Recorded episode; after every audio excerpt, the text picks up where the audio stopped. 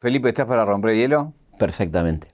Eh, ¿Viste esta, esa frase trillada que dice que eh, los pueblos que no conocen su historia están condenados a repetirla?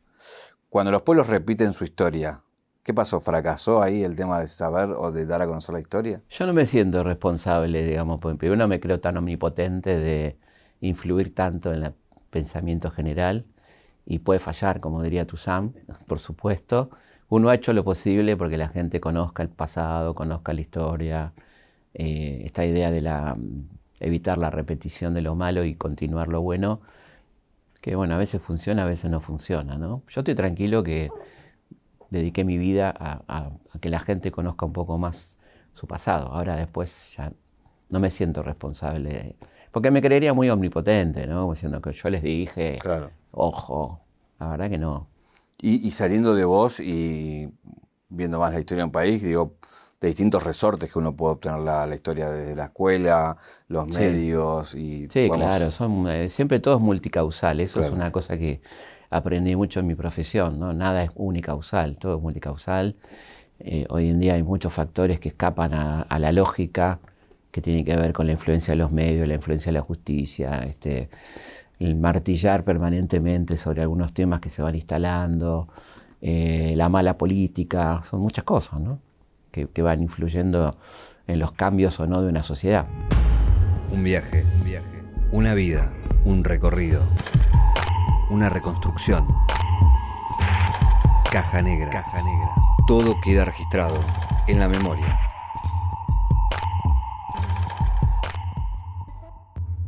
¿Pensás que cambia algo en cuanto a las nuevas generaciones y la escuela y las redes sociales en el medio? Digo, antes había como un circuito o una lógica que todos hacíamos un mismo camino y como la erupción de Internet, digo, en ese sentido, eh, ¿sentís que benefició, acompañó o complicó la enseñanza? Es un poco contradictoria la cuestión, porque por un lado le, abrió una posibilidad de, de acceso al conocimiento infinita que no existía antes nosotros teníamos que ir a la biblioteca, agarrar una enciclopedia para buscar. Hoy los pibes lo tienen en segundos. Y por otra parte también eso a la escuela la, desacreditó en un punto, ¿no? Como, como factor único de provisión de, conocimiento. Fue devaluada un poco y los pibes tienen casi conciencia que la escuela no sirve para mucho, ¿no? Entonces hay como una cosa, la escuela es algo al que hay que ir, ¿no? No, no, no como un lugar necesario, donde voy a aprender. Este, eso está como muy devaluado, creo yo. ¿no?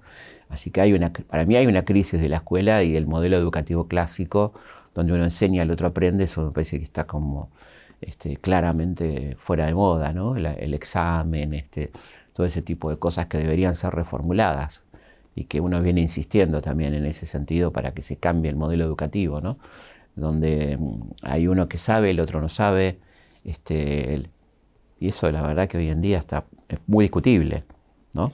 Eso sabes que te iba a decir, justo el término muy discutible. También pasa con la historia, que antes, bueno, había distintas líneas, eh, pero ahora pareciera que todo es discutible. Sí. Que volviéndolo a revisar, eh, según quién, hasta puede decir que, no sé, San Martín no cruzó los Andes y eso podría ser creíble. Sí, sí, bueno, tiene mucho que ver con, la, con, con, esta cuestión de poner todo en duda, que tampoco es sano, ¿no? El, ese nihilismo de que nada pasó y que yo puedo reinventar y hacer lo que quiera.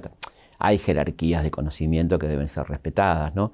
Este, y hay cosas sobre las que ya no deberíamos discutir. San Martín cruzó los Andes y tenemos todas las pruebas de que lo hizo. Entonces habría que dejarse de joder con ciertos revisionismos eh, del revisionismo, digamos, ¿no? Eh, me parece que eso no es sano. Sí, por supuesto, la historia está en debate, no es una ciencia exacta, se puede discutir, este, y está buenísimo que suceda, pero con elementos, eh, con aportes serios, no con a mí me parece que no pasó o me hubiera gustado que no sucediera. Bueno, lo lamento, pero no sé, por ahí no va la cosa, ¿no? Pero bueno, hay esta cosa ahora de que somos todos opinólogos o especialistas y quizá quien se especializó, quien estudió muchos años, está terminando discutiendo con alguien que tiene... Sí, vale, a, veces te preguntas si tiene sentido o no también, ¿no? Porque el tiempo de uno vale y por ahí tengo más ganas de estar mirando una serie que estar contestando boludeces, qué sé yo, ¿no? De, cosas que vos decís ya están. Este, lo digo sin ninguna soberbia, pero digo, si vos tenés que volver a valorizar quién fue San Martín o qué hizo Belgrano, qué sé yo, este como un poco, este, no sé si tengo ganas, sinceramente. Depende de quién, por supuesto. Por eso te digo, estaría muy bueno que se debata, palabra que yo creo que no existe en la Argentina. El debate en Argentina no existe, hace mucho que, que no existe. Existe el improperio, el insulto, la acusación, la cosa sensacionalista, pero un debate como, como existió en Argentina, donde teníamos debates de lujo, en el Parlamento, yo creo que hasta la década del 90 incluso, ¿no? Este, o los debates históricos de un Sarmiento y un Alberdi que escribía un libro cada uno para contestarle al otro, la carta quillotana, la ciento El tipo escribía un libro para contestarle al otro, ¿entendés? Bueno, eso era, son debates. Ahora me parece que hay una cosa muy berreta de ver en qué te puedo agarrar, qué, qué carpeta puedo mostrar o qué sé yo, pero debate de ideas eh, hace mucho que yo no veo, ¿no? En, estas cosas discutibles, eh, actualmente se discutió mucho y se viene discutiendo el tema de los 30.000, el número de los 30.000.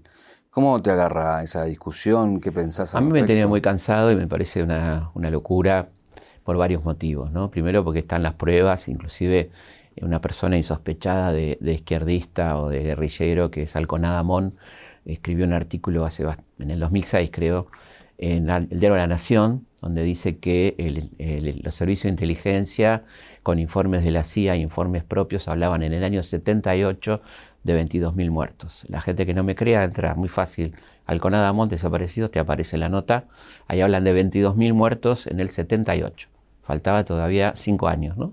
Así que la cifra me parece que es una cifra aproximada y la inexactitud de la cifra no tiene que ver con las víctimas, no fue de las víctimas, sino que tiene que ver con el método elegido por los victimarios. O sea, este, el, hacer todo por fuera de la ley, este, el no fusilar este, de acuerdo a una ley y con nombre y apellido, el método de desaparición de personas, la represión clandestina, todo eso hizo que la cifra exacta no se la pueda tener, pero no por culpa de, la, de las víctimas, sino de los victimarios. Esto me parece que es fundamental. Este, pero creo que hay una perversión en la discusión de la cifra, porque lo que se está discutiendo es si eso realmente pasó. ¿no? Este, si el poner en duda las cifras es como si pusieran en duda la represión ilegal, todo que ya está recontra demostrado por el juicio de la Junta, ¿no? También hay cosas que tenemos que dar por, hechas y por válidas, o sea, ahí se demostró que el Estado se convirtió en terrorista, ¿no? Ese terrorismo desde el Estado, dice la sentencia del juicio de la Junta. Entonces, bueno, la verdad que mucho más no, habría que, que discutir. Y en cuanto a la cifra, creo que es un truco que se usa para poner en duda todo esa cuestión. ¿no? ¿Y para qué se pone en duda todo, pensamos? Bueno, para reivindicar, para este, limpiar memorias este, muy sucias de civiles y militares que estuvieron implicados en aquel horror. ¿no? Este, me parece que no es, no es inocente eso, claramente. Em, si bien recorres eh, muchos momentos de la historia argentina a través de libros, programas de televisión, de radio y demás, eh, justamente el tema de dictadura es un tema que por ahí a muchas generaciones queda muy lejos. ¿Sentís la necesidad o las ganas de meterte de lleno en un tema así? Sí, sí, de hecho siempre estoy guardando material, me parece que es sumamente interesante, sobre todo para la juventud que, me, creo que no conoce lo que pasó, este, que tiene una idea vaga de lo que pasó eh, y que en algún momento se cansó de, un exceso quizá de información que no le terminaba de llegar. ¿no? Para mí fue mal comunicado en cierto momento esto, y también fue como muy politizado. Entonces este, hubo una asociación de derechos humanos y kirchnerismo, por ejemplo, que este, aquellos que querían eh, combatir el kirchnerismo usaron también el, derecho, el tema de derechos humanos para pegarle al kirchnerismo, ¿no? lo cual es una desvirtuación por ambos lados de una cuestión que debería estar por fuera de, ese, tema. ¿no?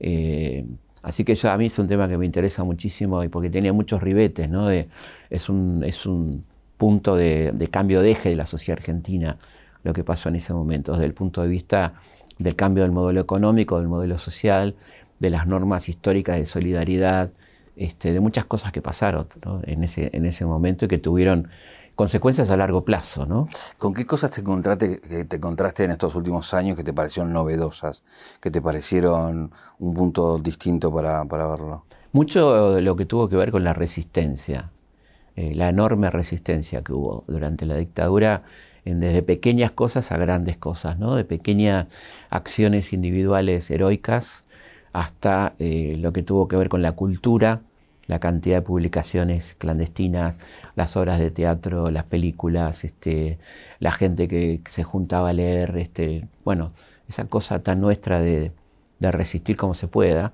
Eh, en mi caso yo me acuerdo que estaba estudiando en el profesorado y una forma de resistir era estudiar. O sea, de, ser lo, mejor que puedas cuando termines la carrera, ¿no? En ese contexto. Y la maravilla que era un compañero que encontraba un libro prohibido, ¿viste? Que, a veces era ridículo porque estaba en la bibliografía y estaba prohibido. O sea, eh, a ver, este, entonces alguno lo encontraba y hacíamos estos grupos de estudio por fuera de lo que se estudiaba y era, era todo muy de mucha hermandad ¿no? en aquel contexto tan tremendo. Creo que había esta cosa, a mí me molesta mucho cuando se dice el silencio, ¿no? Eso, es lo que se quiso hacer, pero en realidad la gente trató de que no haya silencio. ¿no? Y te encontrabas en... Eh, me, gustó mucho una vez que lo entrevisté al Tano Casioli, director y creador de la revista Humor, quizá la primera publicación resistente, ¿no? allá por el 78, donde decía que sobre todo la revista era un lugar de encuentro donde nos encontrábamos aquellos que estábamos en contra de, la dictadura. ¿no? ¿Sabes que siempre tuve la duda con la revista Humor de esas tapas que ridiculizaban a Videla, más y demás? De cómo, por qué seguían, por qué no eran cerrados, por qué no, los consideraban dañinos? Yo no sé bien, porque eh, siempre a mí también me llamó la atención. Eh, parece que hubo algunos permisos, como por ejemplo pegarle a Martínez Dios, o este, que, no era, pero no lo, no lo sé bien esto, ¿no? Estos son rumores que, se corrieron en aquel momento. Yo creo que consideraron que, era una revista de nicho, hasta que llegó a vender 400.000 ejemplares. Ahí la cerraron. ¿no? Ahí hubo una, clausura, ¿te acordás la famosa clausura? Que después fue revista y volvió a. Eh, revista me refiero a, a, revisada y volvió a aparecer, ¿no? en la dictadura eh, está algo que también se discute muy actualmente, que tiene que ver con Malvinas. Eh, con un revisionismo también polémico por un lado y por otro lado, digo, como cierto desdén hacia una historia muy trágica nuestra, ¿no? Sí, nosotros creo que no, podemos este, ser tan ingratos de desconocer a los 700 muertos que hubo en Malvinas, casi 700 muchachos que dieron su vida, ¿no? Este, por una causa justa eh, llevada adelante por gente completamente incompetente, que no le importaba Malvinas, ni a Galtieri, ni a Naya, a Lamidoso le importaba nada Malvinas, era un manotazo de ahogado. Ahora, los chicos fueron a poner el cuerpo ahí, ¿no?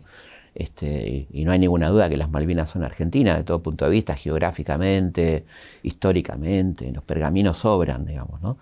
Eh, entonces, volver a discutir Malvinas, la verdad que es, bueno, no sé, eh, para mí no tiene sentido, ¿no? Este, sí, por supuesto, siempre dejar en claro este, que la dictadura no le importó ni Malvinas, ni los muertos, ni nada, sino que era un último intento de salvarse después de una tremenda crisis económica, social, que ya había explotado con Viola y que se agudizó con Galtieri, ¿no?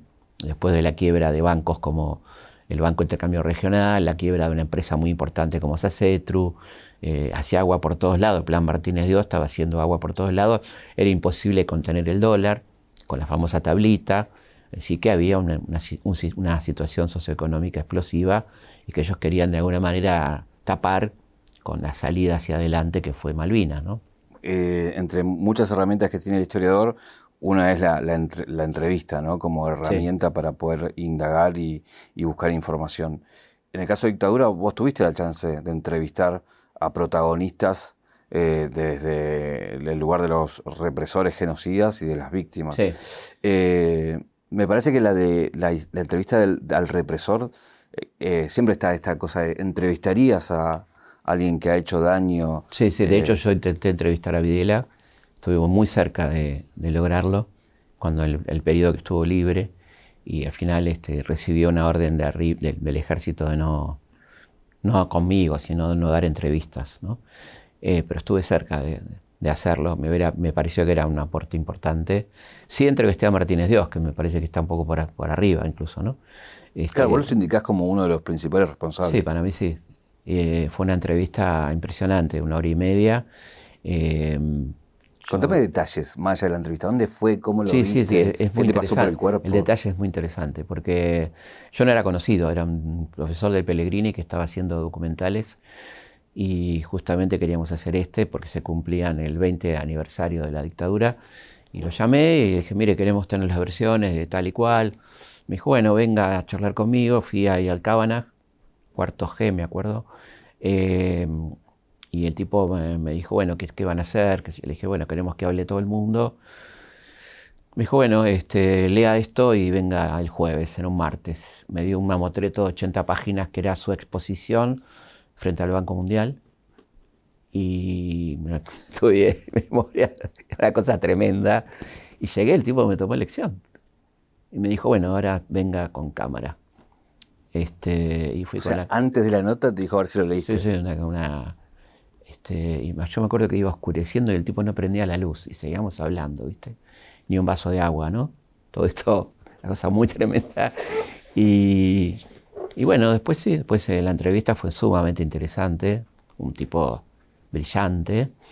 Eh, antes de la entrevista me mostró sus carpetas de, de caricatura que él coleccionaba, con las, orejas, todo lo que, él, le encantaba que le hagan esas caricaturas y guardaba y tenía como seis tomos de todas las caricaturas que le habían hecho.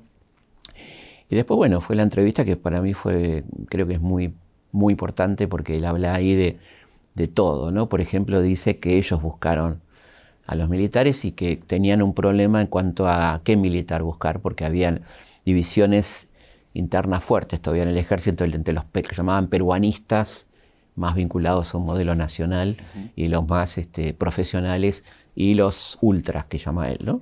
Y después los problemas que tuvo en las internas militares, como por ejemplo no poder privatizar las empresas del Estado porque eran una especie de botín de guerra y fuente de negocios para muchos de, de ellos, ¿no? Suárez Mason en IPF, bueno. Eh, así que fue muy interesante. Cuando decís brillante, porque parecía un elogio. No, no, yo siempre, la gente brillante es brillante. O sea, para bien o para no, mal. No hay por qué coincidir. Cuando, cuando decís extraordinario, no estás diciendo bueno, estás diciendo extraordinario, fuera del ordinario.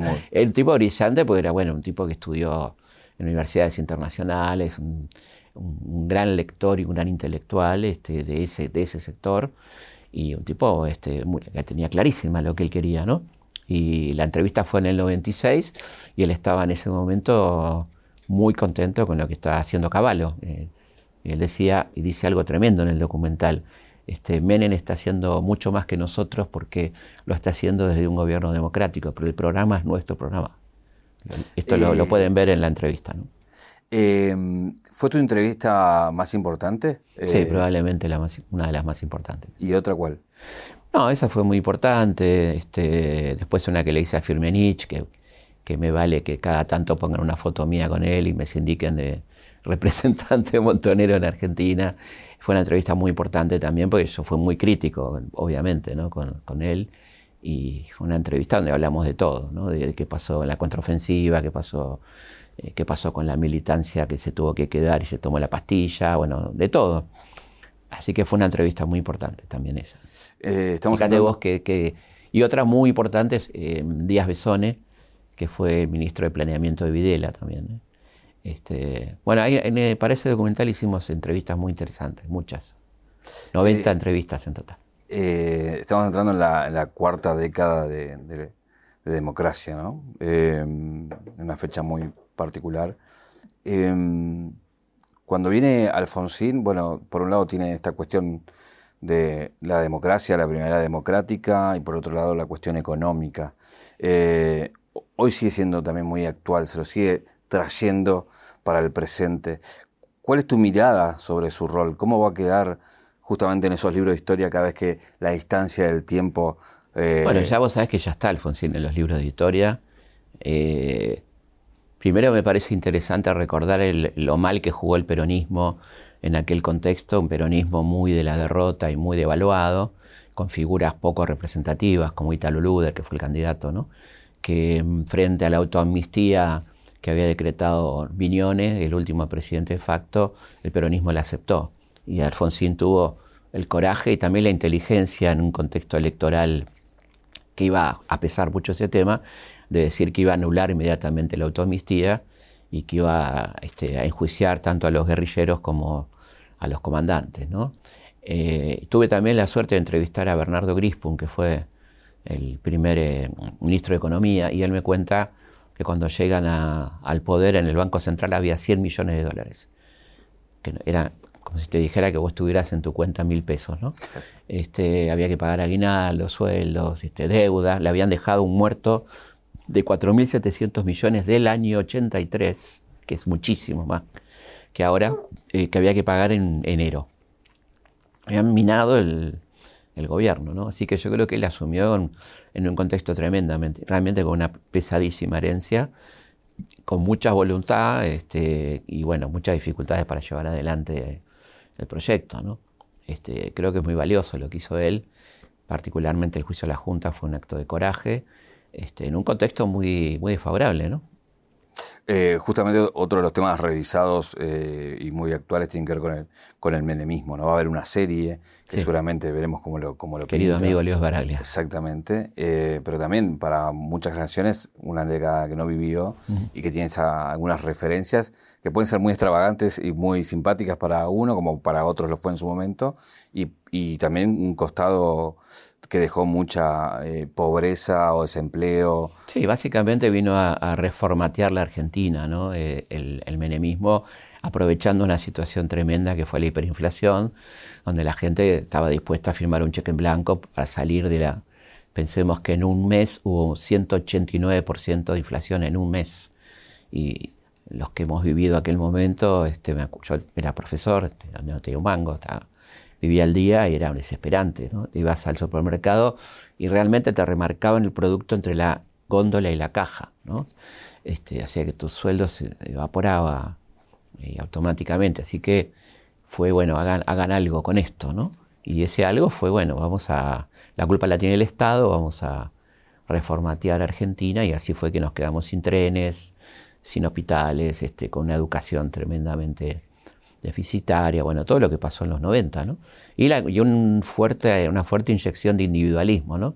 Una especie de salve quien pueda que era acorde a lo que estaba pasando a nivel mundial con la caída del muro, ¿no? Es decir, esta cosa de, bueno, ahora no hay quien contrapese, no estoy defendiendo para nada el horror que era la Unión Soviética, pero servía como cierto contrapeso a eh, eh, lo que podríamos llamar el neoliberalismo salvaje, ¿no? Este, que fue lo que pasó en los 90, ¿no? no solamente en Argentina. Eh, y, era una continuidad clara de, lo que había pasado en el 76, ¿no? el modelo tacherista, que el primer país que aplica, lo aplica es, Chile, luego Argentina y después recién Thatcher, ¿no? 73, 76, 79. uno de los hitos de, la democracia tiene que ver con el 2001. Eh, poniéndolo en contexto con otras crisis argentinas, ¿fue realmente una crisis en contexto comparadas con otras muy profunda o, digamos, comparado a otro, fue una crisis más? No, no, fue una crisis eh, tremenda. Fue una crisis, yo la viví como viví también el Rodrigazo, o sea, tengo gran experiencia en crisis. Este, fue tremenda por la violencia también, por los muertos, 30 muertos, ¿no? Eh, la, sensación de que ya el país se, se, terminaba, o sea, no había moneda, no había banco, no había partido político, no había representación, o sea, ¿y ahora, ¿y ahora qué? Que, ¿cómo, ¿Cómo se sale de esto? ¿no? Eh, una sensación de tristeza, de sazón, este, niveles de desocupación escandalosos, ¿no? Eh, pobreza extrema, que, se vio, la gente dice 2001, pero en realidad fue el 2002, porque fue diciembre del 2001, el año tremendo fue el 2002, ¿no? de donde se vio toda esa pobreza, toda esa situación espantosa. Eh. Y también ves el, que las agallas del pueblo argentino el Club del Trueque, la fábrica recuperada, no sé, una cosa de una capacidad de reacción, este, no esperando nada del Estado, por otra parte, ¿no? Como casi este, diciendo, bueno, yo sé que me la tengo que arreglar solo, ¿no? Hay, una, cosa, corregime si no, de sensación de esas épocas que eh, con Alfonsín parecía que la democracia estaba en peligro todo el tiempo. Eh, en ese momento, aún la gente pidiendo que se vayan todos y con todas las instituciones en crisis, siempre se apostaba a la democracia. Sí, porque fíjate que una de las cosas que hizo la gente fue las asambleas. Nada más democrático que una asamblea, ¿no? Que era eh, Parque Centenario, bueno, en cada plaza del, país, ¿no?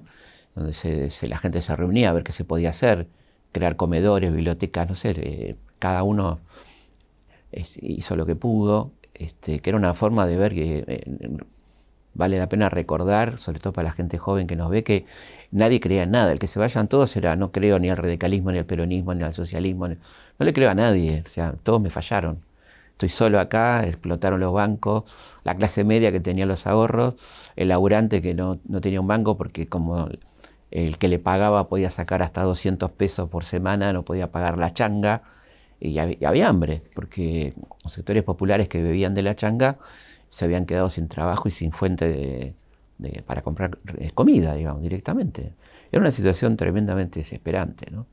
Eh, ahí vimos el traspaso de los cinco presidentes, Dualde. Increíble.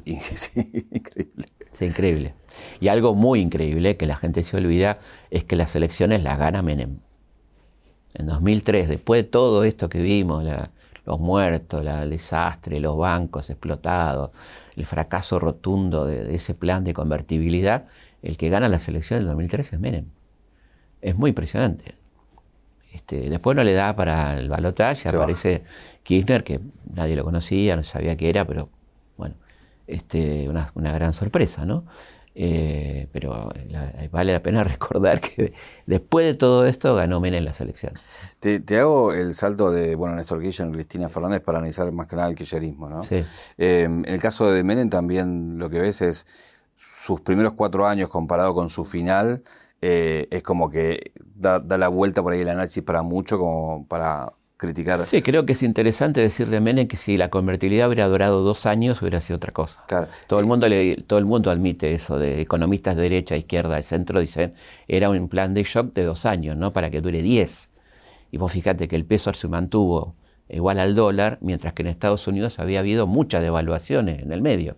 Claro, porque ahí, hay, con esto, esta comparación a lo que iba es aquellos que por ahí eh, elogian más la, gestión de Kirchner, dicen, los cuatro años que kirchnerismo era una cosa, y aquellos que eh, se enamoraron de la época de Cristina o aquellos que lo critican, dice, eh, lo que le dio todo sentido fueron los años posteriores después del conflicto con el campo y otro es lo que perdió el sentido fue después de esos años. ¿Qué, análisis puede... Yo creo que hay un error de cálculo en cuanto a, a las condiciones de, de poder enfrentar ciertos poderes, ¿no? Me parece que se, creyó que se había, eh, ya se estaba en un nivel de popularidad y consolidación del modelo que se podía agitar fantasmas del pasado y enfrentar a, poderes fácticos muy potentes sin tener la relación de fuerza correcta para hacerlo. ¿no? Por ejemplo, eh, mientras estaba en conflicto con el campo y mientras estaba en conflicto con algunos medios muy importantes, había una crisis con el movimiento obrero, ¿no? que era muy raro en el peronismo,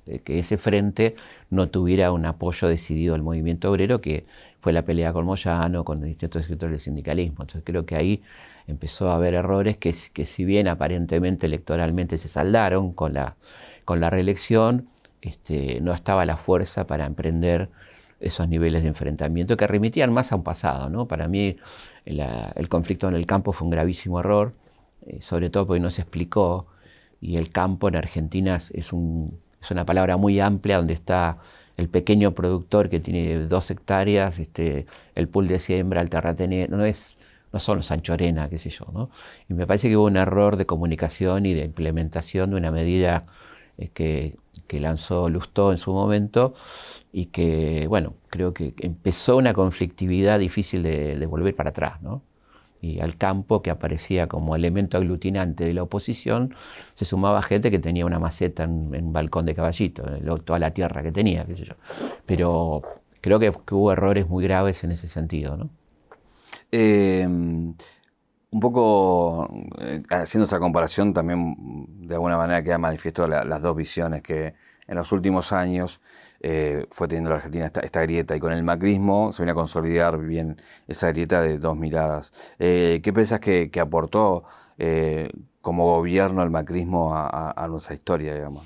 El macrismo lo que, lo que aportó, si se puede decir un aporte, fue claramente la conformación de un partido de derechas orgulloso de ser de derechas, cosa que no había ocurrido nunca en la Argentina, ¿no? No, no nadie se decía de derecha, eran partidos de centro, partidos este, demócrata. El Partido Conservador se llamaba Partido Demócrata, por ejemplo.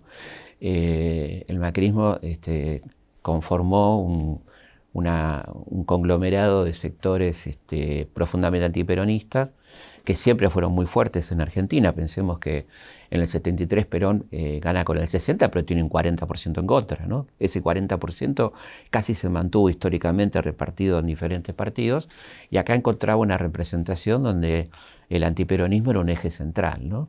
este, eh, en cuanto al discurso.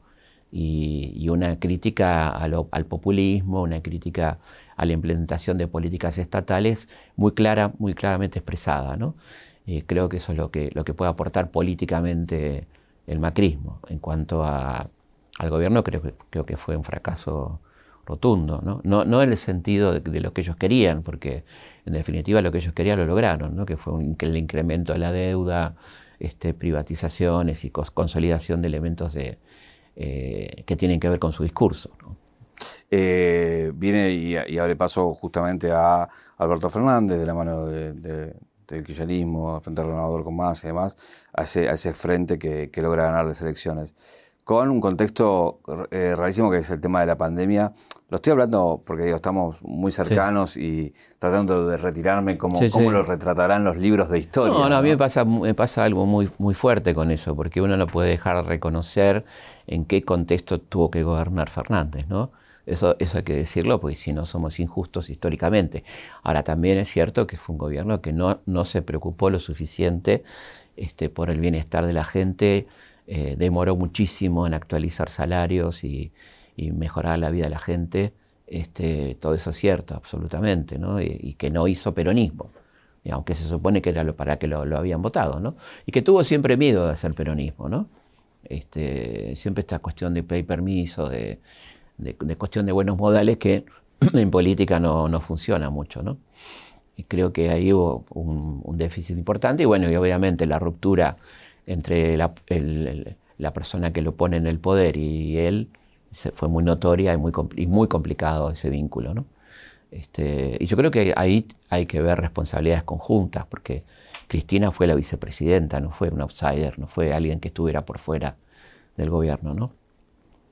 Eh, no te iba a preguntar sobre el futuro, porque justamente no, es mi trabajo. No es tu trabajo, pero sí te puedo preguntar acerca de, bueno, asume un gobierno eh, de alguien que dice que y su partido es libertario, básicamente, ¿no? Entonces te pongo a revisar, digo, eh, si alguna vez tuvo alguna posibilidad, alguna chance eh, obviamente sí los liberales, pero sí los libertarios de llegar a un gobierno. Primero hablemos de la palabra libertario, porque la palabra libertario no tiene nada que ver con esto, ¿no? La palabra libertario siempre fue sinónimo de anarquismo, de, del anarquismo combativo de principio de siglo, los libertarios de la guerra civil española, era la extrema izquierda, podemos decir, ¿no? Así que ellos han, apropiado la palabra libertario, y yo creo que lo, lo más llamativo es que es una persona que con toda sinceridad ha hecho su campaña y ha dicho siempre qué es lo que va a hacer, que va a ajustar, que va a echar gente, que va a cerrar esto, que va a cerrar lo otro, que... y eso fue eh, su fortaleza. Y otra cosa curiosa es eh, el político al que se le valora su inexperiencia, ¿no? Hasta no hace mucho uno elegía a la gente por la experiencia que tenga políticamente. Acá se lo eligió básicamente porque nunca tuvo, no tuvo ninguna experiencia. ¿no? Este, evidentemente hay una crisis de la política que hace que esta persona aparezca como votable eh, por aquellas cosas que podrían sugerir un defecto en otro momento. ¿no? Este, no quiero votar a alguien con experiencia, alguien que haya tenido gestión. Bueno, parece que lo bueno de mi ley es que nunca tuvo gestión y que nunca estuvo en política. Eh, eso es una cosa curiosa que a mí me llama la atención. Eh, y la otra cosa, el fenómeno juvenil, que, hay que habría que interpelarse qué pasó con el progresismo que perdió la juventud, ¿no? ¿Qué, pasó ahí? Este, que tuvo un discurso evidentemente atrasado, un discurso que hablaba de cosas que a la juventud ya no le interesan o, que en todo caso las planteó mal, y que Milley usó este, este discurso pseudo muy, muy individualista, muy dirigido persona a persona, a la red, la red social, este, bueno, lo usó magistralmente bien, ¿no? Y creo que el voto joven fue muy importante en esta elección. Ahí, en este proceso democrático que venimos charlando, eh, viste, cuando íbamos a la escuela y hacíamos esa línea de tiempo y decíamos, bueno, este, esta época era esto, esta época. ¿Sentís que hay un cambio de época? que a través de tu experiencia que entramos como a, un nuevo momento? Sí, la verdad que estamos ya al momento de decir eh, se acabó la edad contemporánea, ¿no? Esta, aquella que empezó con la, con la Revolución Francesa. Me parece que hay otras, otras edades. Yo creo que estamos en un momento de crisis absoluta de, la, de los partidos políticos tradicionales, de la representación política. Hay nuevas formas de, de participación o, y tampoco la gente se siente muy necesitada de tener una identidad política, ¿no? Me parece que, que va de acuerdo al momento, a ver qué me conviene acá, qué, qué pasa con esto. Las identidades políticas están muy lábiles, ¿no? Eh, antes eh, este, el peronismo era una, persona peronista y era peronista. Eso está un poco en discusión, ¿no? Y particularmente en, los sectores juveniles, ¿no? Que, que bueno, eh, si bien hay sectores juveniles militantes, menos que antes, este, hay una labilidad ahí que, es muy importante, ¿no? Y obviamente en el mundo un corrimiento muy fuerte a la derecha, ¿no? Que tendrá que interpelarse la socialdemocracia, que un poco en determinado momento gobernó, ¿qué pasó? Con esos valores de la modernidad, ¿no? De la Revolución Francesa, de solidaridad, igualdad, fraternidad, que hasta dónde eso fue cierto y se aplicó, y hasta dónde esa socialdemocracia fue un instrumento muy potente de los factores de poder, ¿no? Es decir, este, no, no, quedar, no, no, ubicarse en ningún lado, en definitiva, ¿no? En este recorrido histórico que, que, fuimos haciendo, de alguna manera fue coincidente con gran parte de tu vida consciente, digamos. Sí. Eh, te quería preguntar, ¿qué momentos de esa historia te tocaron y te cruzaron personalmente? Muchos. Este, el Rodrigazo, de las primeras cosas que me acuerdo, de la primera crisis así fuerte, este, la dictadura, por supuesto, me tocó Malvinas, yo estaba en el profesorado cuando fue Malvinas, empezamos a hacer campaña de solidaridad, las chicas a tejer, nosotros a donar sangre, bueno, eh, qué sé yo, cosas que, no te olvidas, el, 30 de octubre, el 10 de diciembre del 83, ¿no? Yo no había votado a había votado a Allende, pero bueno, fue una alegría desbordante, ¿no? Este, saber que eso se terminaba este, bueno, muchas cosas, todo, todo lo que vino después, el juicio, este, la Semana Santa, ¿no? Del 87, bueno, la verdad que todo eso me pasó.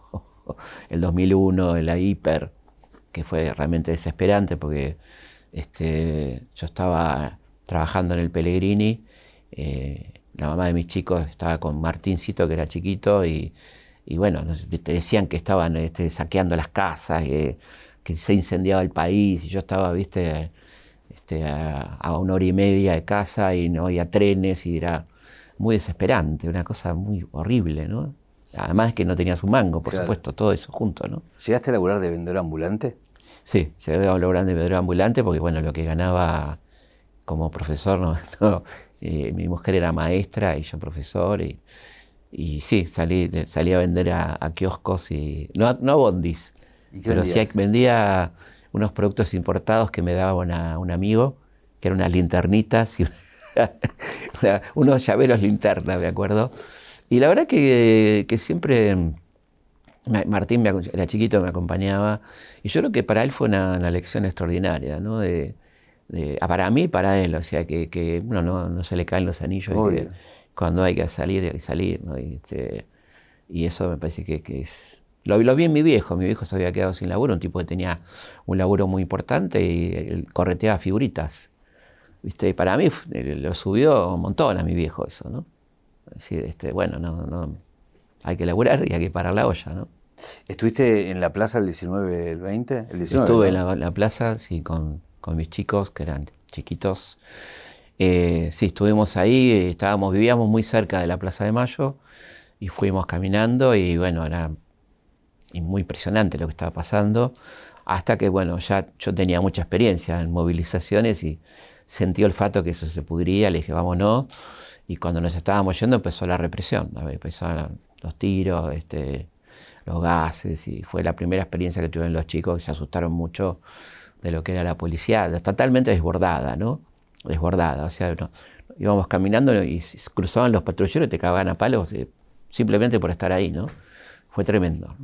Eh, ¿Sentís que, la democracia tal cual la, conocemos eh, en un futuro está en peligro o que debería readaptarse porque justamente las cosas cambian? Yo creo que está muy malversada y ya no es la democracia, ¿no? Me parece que hay como, como una carcasa democrática muy vaciada de contenido, donde la gente tiene cada vez menos derechos, donde hay un derecho que no está, que es el derecho al consumo, ¿no? De una, forma de pertenencia es la posibilidad de consumo, de tener tu casa, de alquilar, de comer, cosas que están en duda. Este, y además realmente el, voto poco, poco incide en, lo que pasa porque las cosas se deciden por fuera del Congreso, por, desde otros niveles de poder. Entonces creo que hay un vaciamiento muy potente de la democracia que además se la pone en duda todo el tiempo. ¿no? Eh, hay una justicia que está por encima del Poder Ejecutivo, no solamente acá, ¿no? el lawfare en todo el mundo. Este, hay que ver lo que está pasando en Estados Unidos con Trump, por ejemplo. Quiero decir, eh, con lo cual la, democracia, según su concepción original, este, está muy en crisis, absolutamente en crisis. Y uno se siente cada vez más inseguro, ¿no? Como ciudadano. Te sentís muy vapuleado por los medios, donde ya te sacan las ganas de ver noticieros de un lado, de otro, lo que sea, porque si me está manipulando permanentemente y no, que no le creo a nadie. Este, y después no te sentís defendido, ¿no? como una indefensión y la justicia ya no es la justicia, es el poder judicial, ¿no? que no tiene, no tiene mucho que ver con la justicia. ¿no? ¿Cuál fue el, primer personaje histórico eh, de Argentina del cual te enamoraste? El que te metiste lleno a investigar. El primero, curiosamente, fue Castelli, por el libro de Andrés Rivera, La revolución es un sueño eterno, que fue, lo leí muy chico y me pareció alucinante eh, ese personaje que no tenía idea. Me acuerdo que era una, figurita que pegábamos de la primera junta, ¿no? Este, ese fue el primero y ahí empecé como... Eh, todo le debo a una profesora muy mala que tuve en tercer año del Nacional número 6, mi querido Nacional número 6, Manuel Belgrano, Ecuador, entre Paraguay y Mansilla, que era tan mala y daba tan malas clases que nosotros decíamos, debe haber otra historia, ¿no? Y eran años muy politizados, estoy hablando del 73, ¿viste? Bueno, y empezamos a leer por nuestra cuenta. Y yo ahí descubrí muchos autores que, me encantaron y me, empezó el gusto por la historia que se consolidó, fíjate vos, en el 76, yo estaba en quinto año, una excelente profesora de historia, la profesora Giacometti, que siempre recuerdo, que nos hizo gustar la historia en ese contexto, cuidándose y cuidándonos, porque era un peligro, ¿no? Hablar, pero te das cuenta que la historia podía servir para mucho, ¿no? ¿Y cuál sentís el que, así como vos eras de alguna manera el alumno de esa profesora, aquellos que leen tus libros o que te consumen o, siguen lo que haces, eh, más te, exigen, más te dicen eh, o más te piden, digamos? De todo, de todo, porque... No hay uno por excelencia.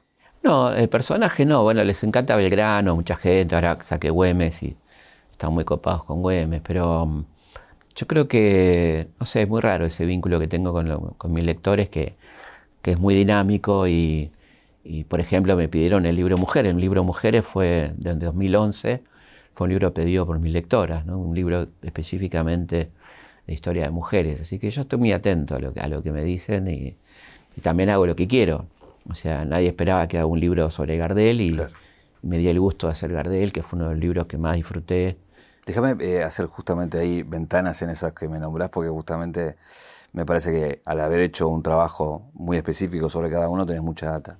Eh, algunos habrán leído algunos, otros no. Em, en el caso de Belgrano, ¿qué, qué, hubiera sido Argentina con un Belgrano realmente consolidando su poder y haciendo lo que él imaginaba? Bueno, es una de las ucronías que más me gusta, ¿no? Porque, sí, porque para mí el tipo era el único que estaba preparado para gobernar, era una persona que tenía exactamente 16 años de experiencia estatal. Él era un, funcionario virreinal. En, el consulado había entrado en 1794 y hasta el año 10.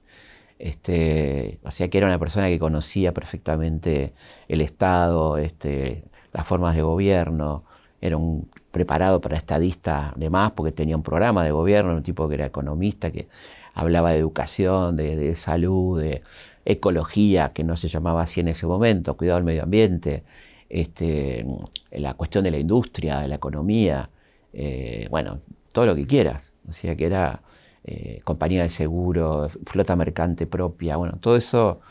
Y la verdad que lamentablemente yo creo que se dieron cuenta y lo fueron corriendo con, misiones militares imposibles, difíciles, todas, complicadas. Un tipo que estaba mucho más para gobernar que para conducir ejércitos, ¿no? Cosa que nunca le gustó del todo, pero hizo lo mejor que pudo. Este, así que es un personaje que yo admiro mucho por, me parece esos tipos este, de un nivel de empatía quizá exagerada, ¿no? Como, como San Martín, que el médico le decía, ¿cuándo se va a ocupar un poquito de usted, ¿no? Este, es, es muy fuerte eso, ¿no? Te llevo a la otra ucronía si fuera Güemes, digo, Güemes, Macacha, digo, los infernales. Sí, bueno, era, otro país, otra Argentina. Era otro país, porque era gente que estaba muy comprometida con, con, su pueblo. De hecho, le decían el padre de los pobres, ¿no? Un tipo que, por ejemplo, hace una cosa, porque Güemes era un intelectual impresionante, y el tipo le, interesaba mucho lo jurídico, y hace un fuero gaucho, pues estaba cansado que, que le pasaran por arriba a sus combatientes, a los infernales, ¿no? que les hacían demandas judiciales por ir a pelear por la patria, por abandono de tarea. Entonces el tipo arma un fuero gaucho, así como había un fuero eclesiástico, un fuero militar, un fuero gaucho, que a esos tipos no se los tocaba, ¿no? mientras estén combatiendo por la patria. Este, una genialidad, eh, poco conocida, ¿no? Pero, eh, y como esas muchas cosas, que, que, era una persona que iba mucho más allá, una persona que, que pide por favor al director supremo, no entremos en la guerra civil. Es, va a ser nuestra ruina. ¿no? Y fíjate que está hablando en, la previa, en el año 15, de una guerra civil que va a durar prácticamente 65 años. Es una locura. Hasta el año 80 no tuvimos paz. Este, hubo más de 70.000 muertos, 340 combates. De la grieta eso. Es, bueno, es, es, muy interesante lo que decís porque hay un museo hermoso, muy poco conocido por el resto del país, sí por la gente de Santa Fe, que es el Museo de la Constitución, que tiene una sala que es justamente una enorme grieta que si vos no mirás te caes. La grieta y acá los unitarios y acá los federales, que están puestos los bustos de, cada personaje de espalda mirando un espejo, ¿no? Y en el medio la grieta. Y hay una placa donde dice la cantidad de combates y muertos en la guerra civil. Y ahí la tenés a Facundo, a Quiroga, a la Madrid, bueno, todos esos personajes increíbles de novela que tuvimos. Eso sí que, que era grieta. Y está la grieta, es muy interesante porque está la grieta ahí, ¿no? Eh, recién nombradas a San Martín. ¿Cuál es tu San Martín preferido? Todos. Todos, todos. Sobre todo el, me gusta mucho eh, el intelectual, el tipo que piensa, ¿no? El tipo que lee, el Quijote, el tipo que, por supuesto, el militar también, de ya, ¿no? Pero, pero el tipo que está pensando un país, que está como buscando fuentes para que sirva para algo, ¿no? Eh, leyendo a los filósofos de la revolución, leyendo a los griegos y, tratando de aplicar eso, ¿no? Eh, hay una carta hermosa que le escribe a O'Higgins que dice que le encanta que sea su correspondiente, la correspondencia, ¿no? De escribirse, y que, que, es una de las pocas personas que entiende los diferentes niveles en que él escribe sus cartas, ¿no?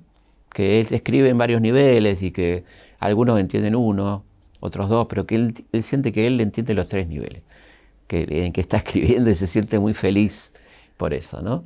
Este, es un tipo genial, la verdad que cada vez, cada vez lo admiro más, me parece una persona impresionante. Ahora, la pregunta con ese tipo de, bueno, obviamente el padre de la patria, ¿no? Y para alguien que trabaja como vos de eso, eh, la pregunta es, ¿se sigue descubriendo algo nuevo? ¿O estás contando la historia de hace No, no, vos sabés que mi libro de La voz del gran jefe, este, descubrí algo muy interesante que es eh, una biografía apócrifa que hizo Alvear sobre San Martín, eh, que estaba mencionada pero que no se la citaba. Y bueno, tuve la suerte de encontrarla, no estaba muy escondida, estaba en el Museo Mitre. Este, estaba ahí, nomás. Este, y curiosamente Mitre no la menciona en su biografía, la, pasa muy por alto. ¿no?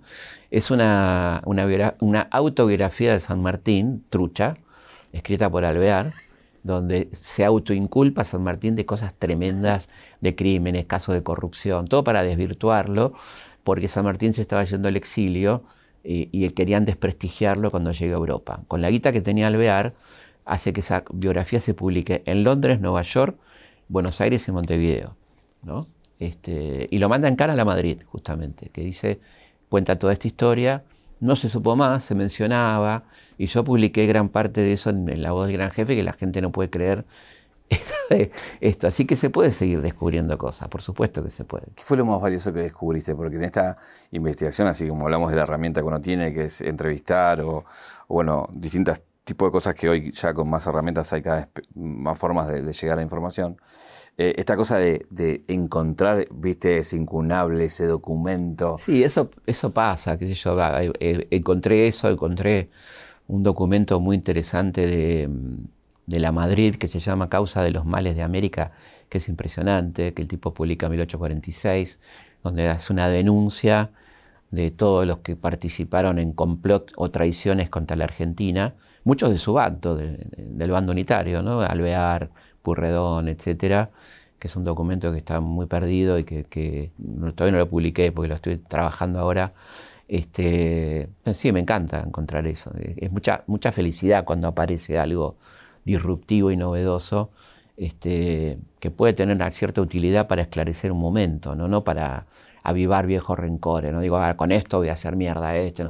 No, voy por ahí, la verdad que no me interesa, pero digo, eh, todo lo que pueda servir para esclarecer la historia argentina me parece que está buenísimo. ¿Y te ha pasado por tu notoriedad en esto que te acerquen o te regalen cosas históricas? Sí, sí, me, han, acercado cosas muy lindas, material de Güemes. Este, sí, la verdad que eso es muy lindo cuando la gente me trae algo que considera.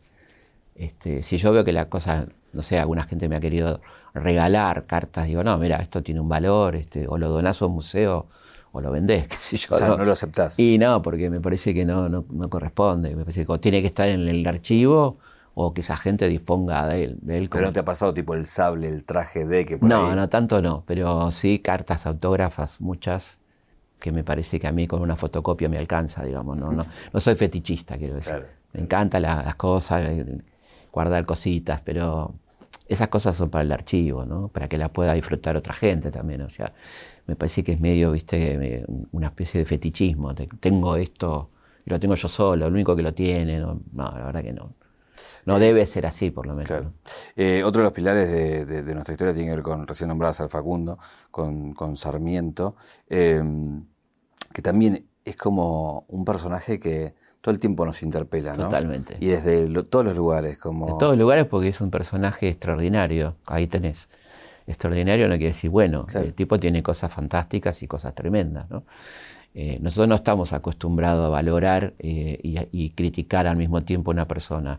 Y así es la historia. Hay luces y sombras, ¿no? Como debe ser blanco o negro para claro, pero... tiene que ser bueno o tiene que ser malo, como dice, pero al final era bueno o malo. Bueno, no es una categoría histórica la bondad y la maldad, ¿no? Y en el caso de este tipo, que es un tipo de los más prolíficos escritores argentinos, tiene sus obras completas son 51 tomos, o sea que, digamos que tiene con qué, ¿no? Un tipo que se peleó con la iglesia, con la sociedad rural, que este, se peleó con Roca, este, bueno, se peleó con todos, eh, estaba muy solo y me parece un tipo muy valioso, muy valioso con, con cosas espantosas, ¿no? Con que no resangre gaucho, las razas inferiores, bueno, también en un contexto, ¿no? Que era bastante común que se pensara así en ese momento, ¿no? Es decir, este, muy injusto juzgar a Sarmiento con los valores del siglo XXI. no era época para estar desconstruido. Recordemos que Marx este, detestaba a las razas inferiores de la India, qué sé yo, digo, para poner eh, en contexto, ¿no? Y, tampoco para disculparlo, pero quiero decir, este, no es bueno sacar de contexto la gente y, poner, eh, este, aplicarle valores actuales, quiero decir, ¿no? ¿En, dónde encontrás en la actualidad, eh, digo, e, esa marca y esa huella que dejan tan profundo que, que seguimos seguimos encontrando a, estos próceres en, hoy, en lo que vos decías, en el siglo XXI, que, siguen traspasando la historia. Hay que buscarlo, tampoco están tan presentes, ¿no? Eso, esa es la pregunta, si estaban o... No, para mí no, para mí no. No está Borges presente, que tan presente como tendría que estar, ¿viste? Es un tipo que te podría solucionar muchas cosas, ¿no? Yo que leer a Borges te soluciona un montón de cosas. Es un tipo extraordinario, es nuestro, ¿viste? La verdad que es un placer enorme leerlo y y no está tan, tan presente como tendría que estar, no está tan presente gente que la verdad que no se merece mucho, ¿no? Y estos grandes, este, me parece que sería un Alberdi, ¿no? Que se ahora se lo nombra tanto, pero tampoco se lo lee, ¿no? Eh, ojalá estuviera más presente, por supuesto. ¿Por qué si tampoco se lo lee? Porque si lo lee, ¿qué? No, me parece que, que, hay una idea que Alberdi es sinónimo de liberalismo, por lo tanto somos alberdianos, ¿no? O Roca es sinónimo de exterminio de indios, somos roquistas. Este, la verdad que no, son mucho más. O sea, Roca es una figura enorme de la política argentina, el primer gran político argentino, puedo decir, que tuvo la mancha negra de la campaña al desierto, pero tuvo cosas muy interesantes como la ley 1420, ¿no? como sus leyes laicas, este, su, cuestión de apoyar a este, la, federalización de Buenos Aires, ¿no? Eh, muchas cosas positivas y otras cosas horribles también. Bueno, hablando de números, también se cuestiona esto de si fue un genocidio o no. Sí, sí, bueno, todo, todo se cuestiona.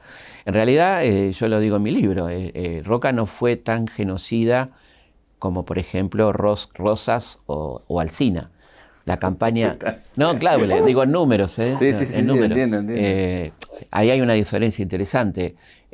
Murieron muchas, muchas más indígenas en la campaña de Rosas o en la campaña de Alcina que en la campaña de Roca. Lo que hubo mucho más fue prisioneros. Hubo 13.000 prisioneros, ¿no? Que fueron destinados a, a trabajo semiesclavo, ponele. eso, eso es así. Este, entonces, eh, eh, yo lo pongo claramente en mi libro, cuando decís genocida, bueno, hay que ver la cantidad de gente que fueron, habrán sido, igual dos es mucho, ¿no? Pero digo, habrán, habrán sido unos 1.500, 2.000, no se sabe muy bien. Aparte eh, porque no estaba tan poblada, ¿no? Como la, había, había gente, no eran grandes poblaciones, las poblaciones indígenas, ¿no?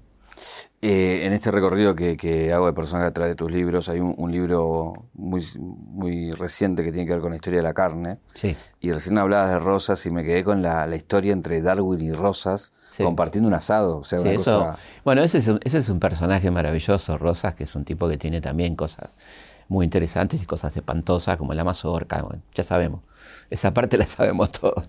Y es un tipo que muy curioso y por lo tanto, cuando sabe que está Darwin, sabe perfectamente quién es Darwin, y lo invita a comer un asado y, Darwin, Darwin, queda maravillado del asado con cuero y, se convierte en una especie de, promotor de la carne argentina en el mundo. ¿no? él viene con el famoso barco Beagle, que es un barco de, expedición científica, eh, espionaje y científico como hacían los ingleses, y bueno, ahí tiene el, y bueno, la descripción de Darwin de Rosas es extraordinaria, ¿no? De, cómo era el tipo, el trato con la gente, bueno, esa mirada antropológica que, le pone Darwin al encuentro, ¿no?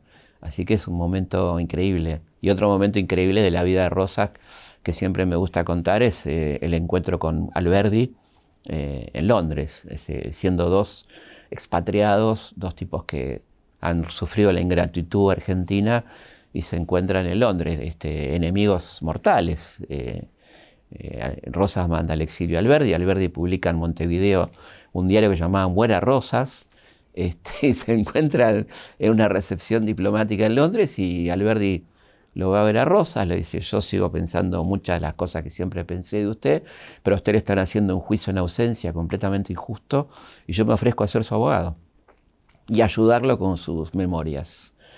Y Rosa le dice, miren, lo segundo me encanta. Lo primero no le aconsejo, primero porque no tengo plata, lo cual era cierto, y segundo porque no se lo van a perdonar jamás. O sea, y, es, y sigue y comienza una muy interesante amistad epistolar fundamentalmente entre Alberti y Rosas. ¿no? Estamos hablando del año 1857.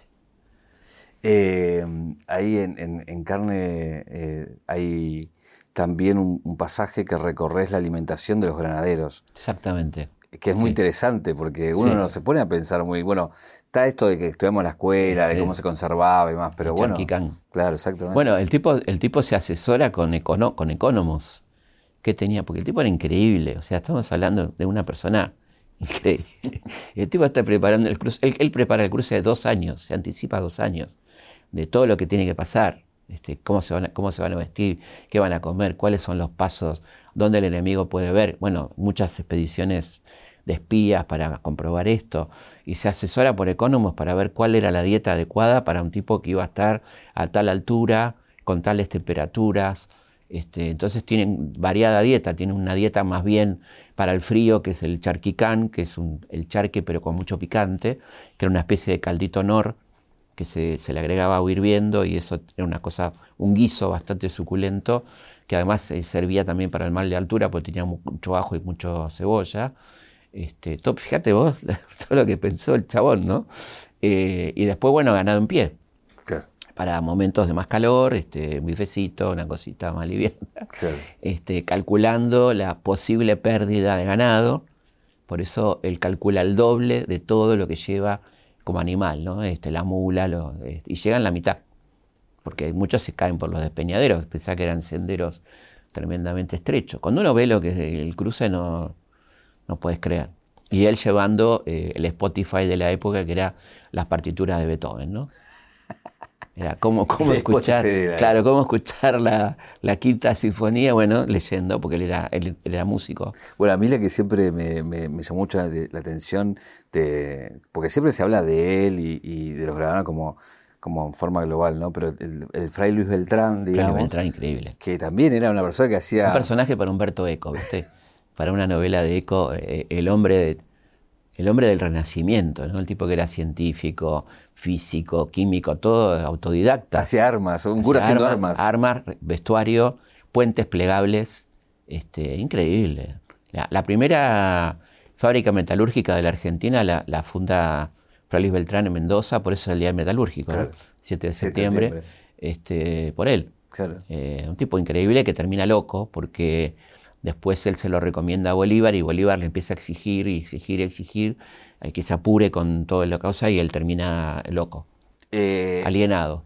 Así como personajes como él, que, están medio de costado, medio Forrest Gump, digamos, de, la historia, eh, seguramente hay algunos que fueron muy protagonistas eh, en su tiempo y que la historia, los libros de historia, bueno, vos trabajás mucho en rescatar o, o desconocidos a algunos personajes. ¿Cuál, ¿Cuál a vos te da como pena de que no sea tan reconocido como debiera ser. Bueno, ahora, me pasó con Ugarte, por ejemplo, ¿no? Eh, que hicimos la película con Martín.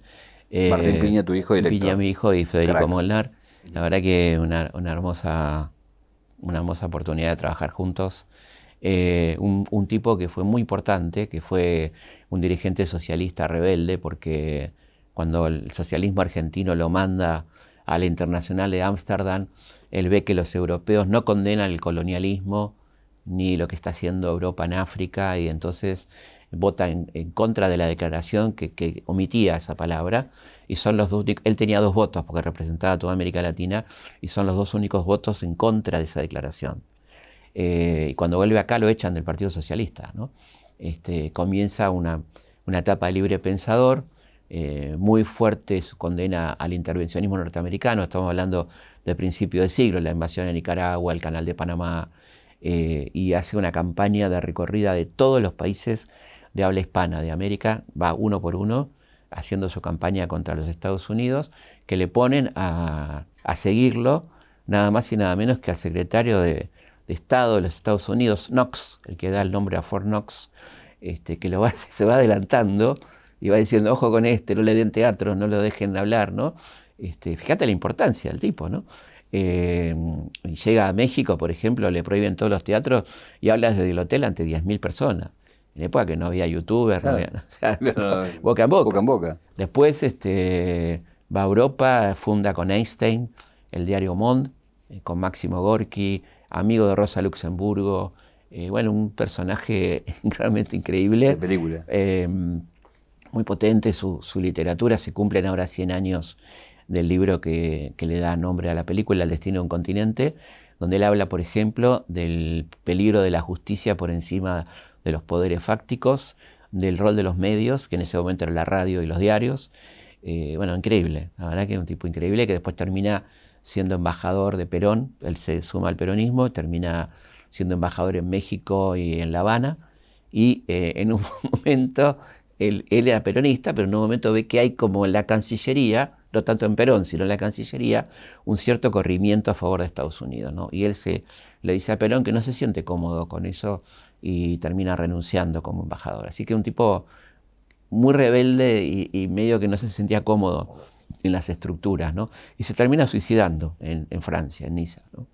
Bueno, podemos ver la película, está Leo Varela justamente ahí eh, protagonizando, es un, un, documental, y lo que te quería preguntar es, ¿qué hace que elijas un personaje frente a otros. Que, porque digo, en toda tu carrera pasaste por distintos momentos, creíste necesidades por ahí que tenían que ver con el tiempo y era en ese momento importante, pero hoy en día, ¿qué hace que elijas lo que elegís para hacer? Porque Ugarte lo, lo, estás estrenando. Digamos. Sí, sí. Bueno, en este caso nos vinieron a ver, nos vino a ver la familia Ugarte. Yo la verdad que conocía muy poco de Ugarte, como la mayoría de los argentinos, y me fascinó el personaje. Era, la idea era una película chiquita, pero bueno, fue creciendo y se me ocurrió hablar con Leo, me dijo, sí, de una, hablé con Natalia Oreiro porque hay una historia de amor con Elmira Agustini, que es una de las más grandes poetisas uruguayas, un amor platónico, le dije a Nati, me dijo, soy fanática de Elmira, quiero, quiero estar ahí. Así que fue creciendo la peli hasta, bueno, hasta lo que es hoy, que la verdad que está siendo un éxito, nos dieron unas pocas fechas porque llegamos medio tarde. Y bueno, en el Gomón el domingo se agotaron las entradas, ¿viste? Una cosa de loco, ¿no? Con una difusión relativa, ¿no? Así que estamos muy contentos y muy felices porque se conozca este personaje. A mí me, da mucha alegría cuando pasa eso, ¿no? Cuando la gente empieza a conocer a un personaje que merece que se lo recuerde, ¿no? Este, y voy eligiendo un poco intuitivamente, la verdad. Nunca, nunca ninguna editorial me dijo, este, tenés que hacer esto. A veces que me dijeron en general no lo hice. Este. Eh, bueno, yo siempre que te veo comento lo mismo, pero eh, aquella vez que me invitaste a participar de la, de la historieta argentina y que, que Recordemos a la gente que Julio fue guionista de las historietas, que de las cosas que más me gustó hacer, la verdad. Un proyecto hermoso para chicos. Y, bueno, y, te digo que se está leyendo hoy, como hoy. con las escuelas, sí. Eh, y el personaje que iba a remitir justamente era a Hipólito Bullard. Hipólito Bullard. Que también tiene una, historia increíble y que eh, hoy, a tantos años de, haber escrito esa historia, eh, sigue siendo novedosa para mucha gente. Sí, sí, mucha gente se va enterando de que hubo un, argentino que conquistó California, ¿no? y que dio la primera vuelta al mundo y que liberó esclavos en África, en barcos negreros. Un personaje verdaderamente extraordinario y que sí, que digo que se los pierde Hollywood porque para mí es una película extraordinaria. ¿no? Sí, pasa que es carísima. Sí, carísima. Mucho barco, mucho, mucha, mucha cosa, pero sí, sí, es un personaje hermoso. Eh, entre los que nombraste, en un momento decís, bueno, también me pedían mucho que hablara de la historia de las mujeres. Y tenés ese, ese, libro también. Eh, sí, tengo tres libros en realidad, porque primero fue Mujeres tenían que ser, que fue mucho antes de la oleada feminista, de 2011. Y después me empezaron a pedir, eh, yo voy mucho a las escuelas, y me empezaron a pedir las nenas, eh, queremos un libro para nosotras, más infanto juvenil. Y ahí saqué este, Mujeres Insolentes, que la verdad que es muy lindo, porque es para todo público, pero tiene una cosa de dibujo y más cercano al público infanto juvenil y se está leyendo un montón en escuelas también. Son 58 historias muy emblemáticas de, mujeres representativas de colectivos, ¿no? de, de, que pueden ser escritoras, científicas, políticas, este, sindicalistas, etcétera. ¿no? ¿La que más te agradó compartir cuál fue de todas esas? Me gustó mucho la historia de, Cecilia Grierson, ¿no? la, mm. querida médica, no tan conocida, porque bueno, las demás, muchas eran conocidas. Entonces Cecilia, que fue una chica tan, tan potente, ¿no? tan este, de bancarse todo, de, ser la primera mujer que ingresa a la Facultad de Medicina, que le hacen bullying, que el profe que le toma, el profesor médico que le toma el examen dice en actas conste que le estoy tomando examen a un ser inferior, ¿no? Este, algo impresionante. Después fue una gran dirigente feminista, la que convoca el primer Congreso Femenino Mundial en, en, Buenos Aires en 1910, este, gran promotora del, voto femenino, una tipa y médica, una, una, médica que hizo muchísimo por la medicina, por la asistencia pública, fue una de las promotoras de lo que hoy sería el SAME, este, las escuelas de enfermeras, la asistencia a chicos con capacidades diferentes, una extraordinaria mujer, ¿no? Cecilia Grierson. Eh, una mujer que sí, haces el libro y recorres toda su historia, se evita.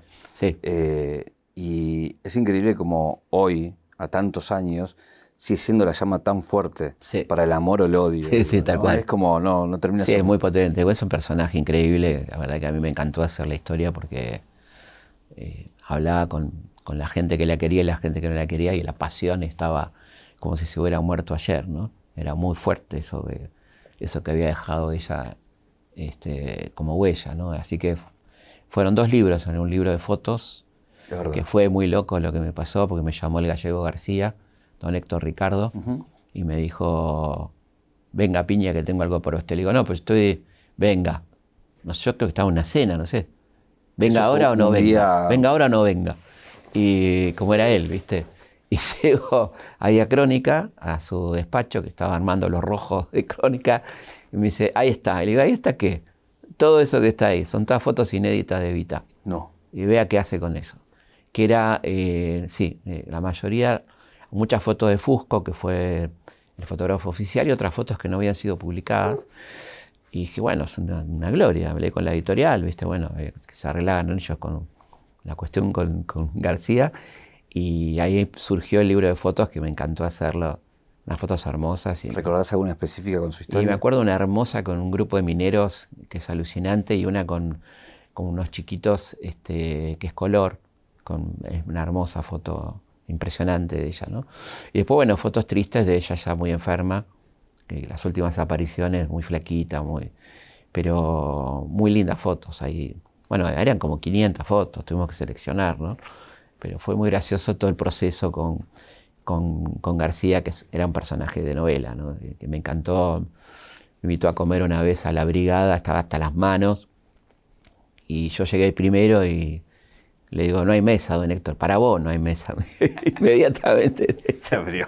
Se abrió, claro, era como el padrino, ¿viste? una cosa maravillosa. Y bueno, me contó anécdotas de, él estuvo en el, en el operativo Cóndor de Malvinas, bueno, un montón de, lo secuestraron la, la AAA, el ER-22, ¿viste? Bueno, personaje de, de, novela, fascinante. Fascinante. Sí. Que, bueno, tampoco nunca habló mucho. No, yo me lo perdí porque después tuvo un problema en la, en la voz. Habíamos quedado a grabar porque estaba toda la historia de Canal 11, de, imagínate, Titanes en el ring, todo eso eran cosas que, por supuesto, Titanes preexistía, pero la gloria fue en Canal 11 con polémica en el bar, bueno, todas esas cosas, ¿no?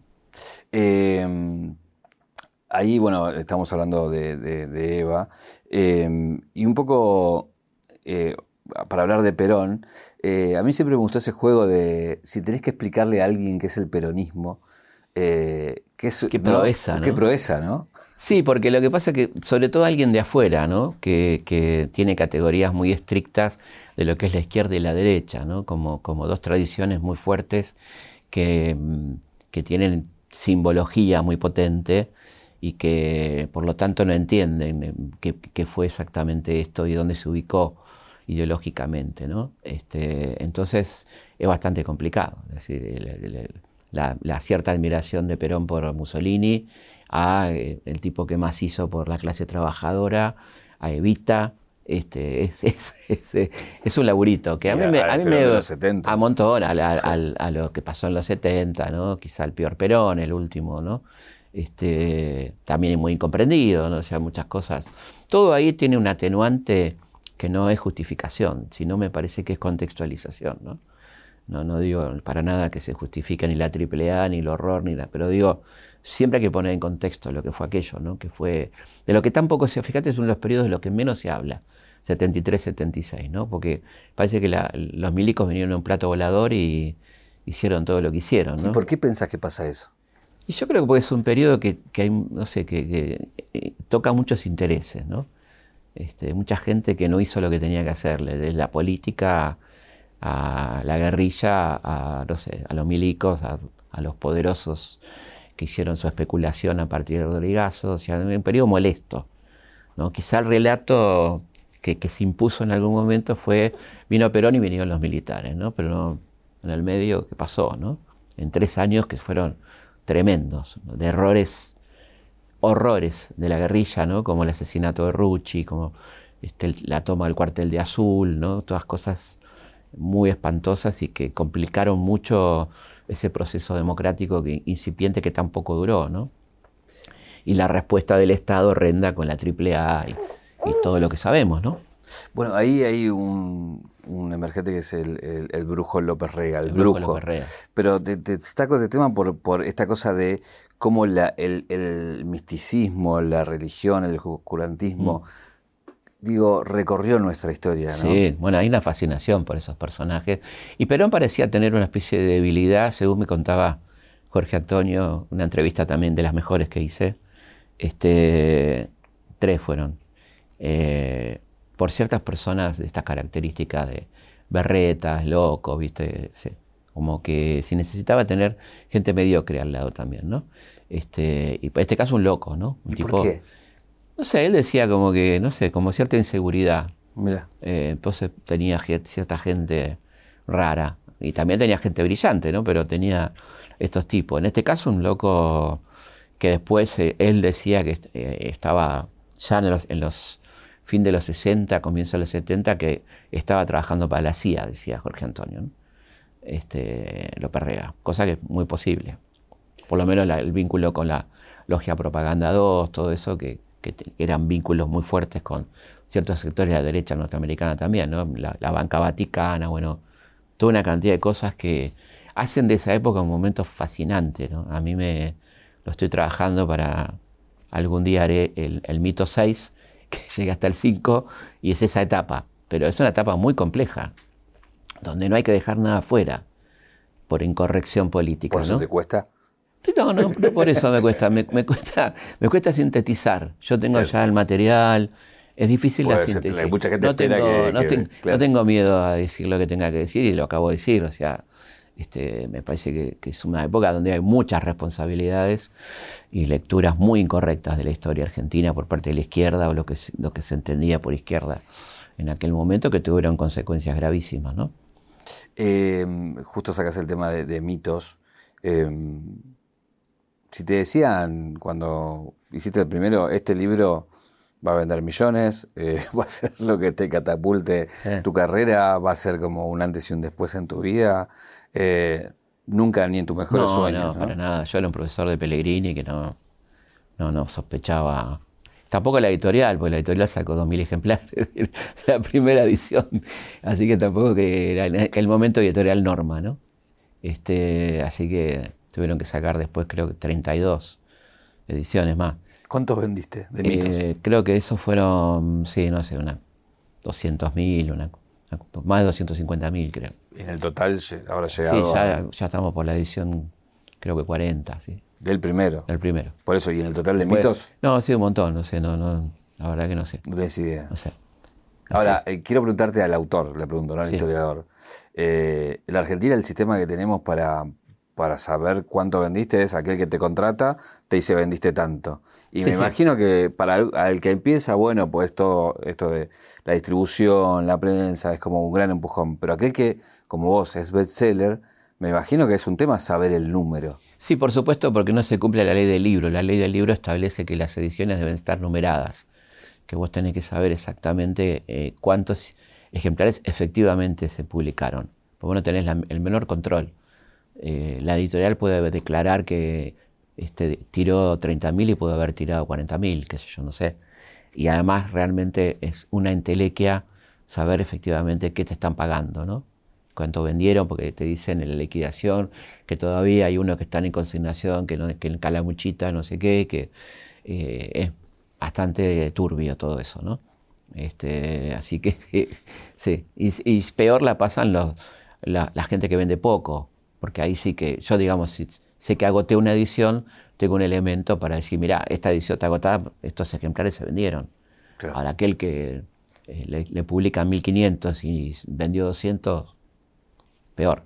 Hay, dos libros que no quiero dejar de mencionar. Uno tiene que ver, lo trajiste en un momento, a la historia de Gardel, donde vos te, te corres un poco de, los personajes, de los próceres o la historia más política contemporánea y te metes como alguien de la cultura, eh, que también debe ser muy fascinante porque ahí tenés ya mucho más registros y, otro costado más divertido quizás por a, lo que venías haciendo como de novedoso de otras aguas. ¿no? A mí fue hermoso porque por suerte había hecho los viajes antes pero me agarró la pandemia eh, y fue un, 24/7, ¿no? Este, muy metido con el libro, un personaje hermoso, eh, que, tenemos la suerte que, que, haya sido, nació en Francia, pero que es argentino, eh, y que un tipo brillante, un músico increíble, un innovador, y un tipo muy divertido, ¿no? Con anécdotas muy graciosas todas. Este, ¿Cuál es la que te más divierte? Una, una que me encanta de las mil una vez que va a, un pueblo a,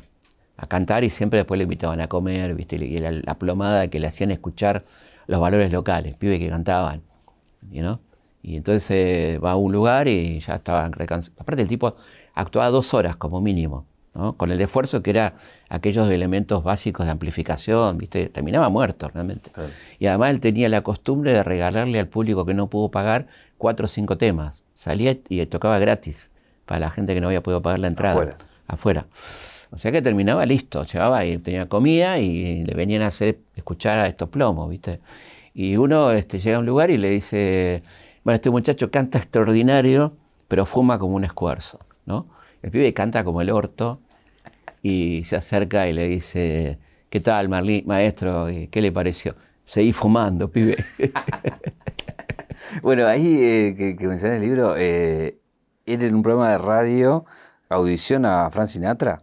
Claro, este, es, es muy probable, ¿no? No está confirmado al 100%, pero yo investigué, hay muchas cosas que coinciden. Él tuvo una etapa brillante en Nueva York entre el 33 y el 35, el año de su muerte, y tiene un programa en, la NBC de tres ediciones eh, semanales, básicamente para el público latino, pero que tiene una audiencia increíble. Y, hay un concurso en la radio, este, y Frank lo va a ver a, Carlitos para escucharlo, porque el programa se graba con gente en vivo, y va con Nancy, y entonces su mujer. Y entonces Nancy le habla a Carlitos y le dice, este chico canta fantástico, pero tiene amistades muy peligrosas, me gustaría que se dedique realmente al canto. Y, Carlitos le dice, bueno, yo también tuve ciertas amistades, pero bueno, me enderecé. Y acá en la radio en concurso, presentate al concurso y bueno, efectivamente el concurso existió y Frank lo ganó. Este, y dice que cuando vino acá, cuando lo trajo Palito, eh, quiso ir al abasto a hacer un homenaje a, Carlitos. ¿no? Eso, eso, es parte de lo que se cuenta. Ojalá que sea verdad. Sí. Eh, el otro libro que te quería mencionar es el que estás trabajando, que tiene que ver con una novela, que es una novedad. Es una novela, una novela. Sí, estoy muy, muy fascinado, no sé si contar la trama, pero voy a decir solamente el título que, o, el, nudo, que es una situación real que vivieron Belgrano y, Rivadavia cuando van a Europa a, sondear una posible declaración de independencia y aparece un personaje, que, eh, todo esto es verdad, ¿eh? aparece un personaje llamado el conde de Cabarrús que les ofrece secuestrar al infante Francisco de Paula hermano de Fernando VII, traerlo secuestrado a Buenos Aires y coronarlo rey. Todo esto posta, ¿eh? Este, bueno, y la novela cuenta todos esos entretelores, por supuesto que fracasa el plan, pero llamado El negocio de Italia porque este chabón vivía en Italia, ¿no? junto a su papá Carlos IV. En el medio está Napoleón, está muchos personajes. Muy, la verdad estoy muy entusiasmado. ¿Qué te, ¿Qué te desafía justamente salir de la zona de confort de bueno, el documento, la historia, el dato a tener que crear. La zona de confort es esta. Acá nadie me va a pedir ningún documento, Acá hago lo que quiero, Es una zona de confort hermosa. Escribo lo que quiero y, por supuesto, con un marco histórico, pero me siento muy libre, es una novela, ¿no? Así que me doy mis gustos, este, que no me puedo dar cuando escribo un libro de historia, así que estoy muy contento. Eh, recién nombradas a, Napoleón, estamos ahí, ¿estás siguiendo el ¿Estás siguiendo o no? No lo vi todavía. Eh, tengo que disponer de tres horas para. este, pero tengo muchas ganas de verla. Este, me encanta él, me encanta Phoenix, así que.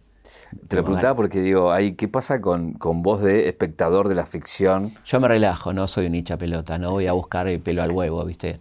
Ah, esto no sé qué, la verdad que no, soy un espectador bastante sanito, digamos, ¿no? Este, no voy a, a ejercer nada y me encanta la ficción histórica y la entiendo como ficción histórica. ¿Disfrutas el arte? Sí, claro, es arte, qué sé yo. Sí, hay, errores, bueno, salvo que sean errores muy garrafales, que eh, desvirtúen ya la, historia, pero en general soy bastante pasivo en ese sentido. Me gusta disfrutar de una obra de arte, ¿no? Hablando de arte ahí, eh, de aquel pibe que por cosas que tienen que ver con, su familia, eh, estuvo con la negra, con Falú, o que iba a tomar la leche con, con Kino y demás que ya has contado alguna vez, eh, o a este que se metió en la vida de Gardel. Después, como historiador, te diste el gusto de entrevistar a, muchos personajes que tienen que ver con, la cultura. Muchísimo. ¿Cuál disfrutaste más? ¿Cuál te, pareció trascendente? mucha, mucha, bueno, estuve en un programa hermoso que llamó Que fue de tu vida, que lo pueden ver en, YouTube. Bueno, a mí eh, en particular la de Charlie me parece... Sí, para mí, bueno, la más, hermosa. es esa. Sí, la más hermosa, una hora y media aparte y un Charlie que estaba espléndido ese día y que quiso hablar de temas de lo que nunca había hablado, su compromiso político con el PCR que duró creo que una semana. Cosas muy lindas, muy lindas, de los Beatles. Eh, fue una entrevista hermosa. La del negro Caloy, fue que, fue una de las últimas. Este, muchas entrevistas, me di muchos gustos, la verdad. ¿Y cómo lograste la de Charlie? Quiero saber ese cruce de cómo La de Charlie fue, la verdad que un poco laburo de producción, Martín me dio una mano, eh, y lo agarré un día, este, él me conocía. Por eso, eh, sí, me conocía y se sintió muy cómodo. siempre dice que fue la mejor entrevista que le hicieron. eh, no lo digo como bombo, pero, pero, me, da mucha alegría porque yo lo amo y me parece que es divino que pase eso. Eh, y bueno, después tuve la suerte que, de saber de él porque mi hijo Julián estuvo a punto de hacer la película de Charlie, que la iba a hacer con, con la gente de Underground, una película increíble que iba a durar cuatro horas y que tenía muchas escenas de otras películas, y mi hijo Julián fue el editor de eso. Así que ahí Charlie cada tanto le decía, volví a ver la entrevista de tu viejo, qué sé yo. Eh, así que muy lindo eso. Esa entrevista fue para mí la, más linda que hice dentro de ese ciclo, que fueron muchísimas. Entrevisté gente muy interesante, entrevisté a, este, a Rosa Montero, a, este, a Pablo Milanés, este, bueno, mucha gente muy copada, Norma Leandro, ¿no? Gente que a mí particularmente tenía unas ganas de, de hablar con ellos, ¿no? ¿Viste? De, te debe pasar a vos también. Sí, te sacas el gusto de charlar con gente que te ganas. Sí, sí, no lo digo por mí, pero viste que sí, bueno, qué lindo. En otras circunstancias no podría, qué sé claro. eh, y la verdad que fue hermoso, fueron 90 en total. Eh, ahí ese legado que dejabas de alguna manera con también, no sé, desde aquello que empezaste con el Pellegrini y esos documentales, o el algo habrán hecho, eh, que se sigue viendo. Sigue eh, ¿Tenés ganas de lo de audiovisual, volver a laburar? Sí, tengo una idea que el otro día le comenté a Mario que vamos a ver si la podemos hacer, no la puedo contar, pero una idea muy linda. pero lo juntaría nuevamente. Y va a ver, no sé, ahí estamos. Eh, la charlotea, charlando por teléfono, él se entusiasmó, le pareció una idea muy original. Ojalá, ojalá que se pueda. Eh, ¿y, tenés ganas de llevar algo al cine como ficción? Creo que esto que estoy escribiendo, parece que es re. Lo estoy escribiendo muy cinematográfico. Este, le, imagino película, porque la verdad que la historia es alucinante, ¿no? Y, es una historia bastante universal, ¿no? no es argentina solamente, así que me imagino que podría ser una muy linda película, sí. Este, y además, bueno, también estoy con algunas ideas de teatro, estoy viendo algunas, alguna cosa de teatro que, de una, un, un, cuento que me obsesiona llevarlo al teatro que a cada dramaturgo que le cuento le gusta, pero no sé por qué no se termina de concretar, pero que es muy, muy chiquito, es un cuento muy chiquito de, nuestro querido Lucio Mancilla, que se llama Los siete platos de arroz con leche, y que narra la vuelta de Mancilla de ese viaje de mente que hizo por la India y por eh, Oriente, y llega a Buenos Aires el 2 de febrero del 52, el día previo a Caseros, donde se va a terminar el rosismo, o sea, su tío lo va a ver a su tío, Tatita, eh, Rosas, y para contarle, y el tipo dice, no, escúcheme, porque yo estoy ensayando el discurso que voy a dar a la legislatura. Discurso que nunca va a dar porque está viniendo Urquiza a, terminar con él, ¿no? Entonces, eh, eh, ahí Mancilla narra todo con una tensión dramática extraordinaria, lo que él ve de su tío, lo que está pasando, lo que cada tanto le dice, ojo que viene Urquiza, y, mide el tiempo de lo que dura eso, que es eterno, con la cantidad de platos de arroz con leche que trae Manuelita, que son siete platos. Imagínate el tiempo transcurrido. Así que es hermoso, es una, idea de obra que estoy ahí viendo si la podemos hacer. Eh, creo que, así como te decía esto, definirme el peronismo. De lo más difícil para, alguien como vos que estudió tanto la historia argentina debe ser definirnos a los argentinos. Sí, sí, es muy difícil. Primero que yo no creo que haya los o un argentino, son muchos no hay, no hay un, ser nacional, me parece, ¿no?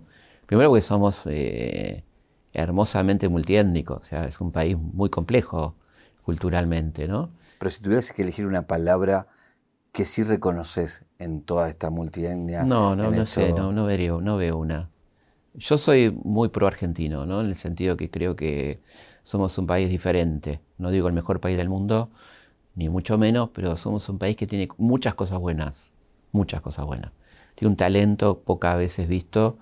Eh, en cada rubro encontrás gente extraordinaria, eh, en cada cosa que quiera, de, desde la gastronomía, la artesanía, el arte, el teatro, la música, el cine, lo que quieras, ¿no? Este, y después, bueno, hay, una cosa que pareciera que nos une, que es cierto boicot también. Pero no digo por, por, ahora, lo que pasó ahora, digo, digo la cosa de no sé cómo decir, no terminar, viste, de creernos lo que somos y lo que podemos ser, ¿no? Y no, no estoy hablando de política, ¿eh? estoy hablando de, una sociedad que podría... Exactamente, que podría ser mucho más de lo que es. Este, y cuando vos mirás con perspectiva eh, lo que es la Argentina, es un país muy grosso, muy grosso, muy, muy potente, ¿no? Y, es buena la palabra potente porque todavía está este, filosóficamente en potencia, no en acto, ¿viste? Toda esa cosa que no termina de, cuajar, ¿no? Pero que vos la ves que está. Claro. No, y también esta cosa de, la eterna crisis, ¿no? Parecería eterna crisis. Y uno se acostumbra, pero evidentemente tiene un costo para uno de, emocionalmente, ¿no? Vivir permanentemente en la incertidumbre y en la ausencia de sorpresa, ¿no? Este, yo me, acuerdo de una frase extraordinaria del querido Adolfo Castello que decía, y él hablaba mucho en la... Me acuerdo, un, ¿te acordás de Mitre el Blanco de las Críticas? Sí, Blanco de las Críticas. estábamos ahí. Bueno, él, una frase extraordinaria, en aquel contexto de locura, del 2000, 2001, decía, Argentina, el país donde el asombro se quedó sin ejemplos. Es extraordinario. Es, una frase... Y acá realmente a vos te dicen cualquier cosa y es posible. Total. O sea, cualquier noticia que aparezca es posible, ¿no? Decir, pero ¿cómo puede ser? No, pero bueno, acá decir, ah, ¿qué hago frente a esto? ¿Qué hago? Compro dólares, me da la mierda. no decir, no puede ser. el, no, puede ser está eh, en decadencia, ¿viste?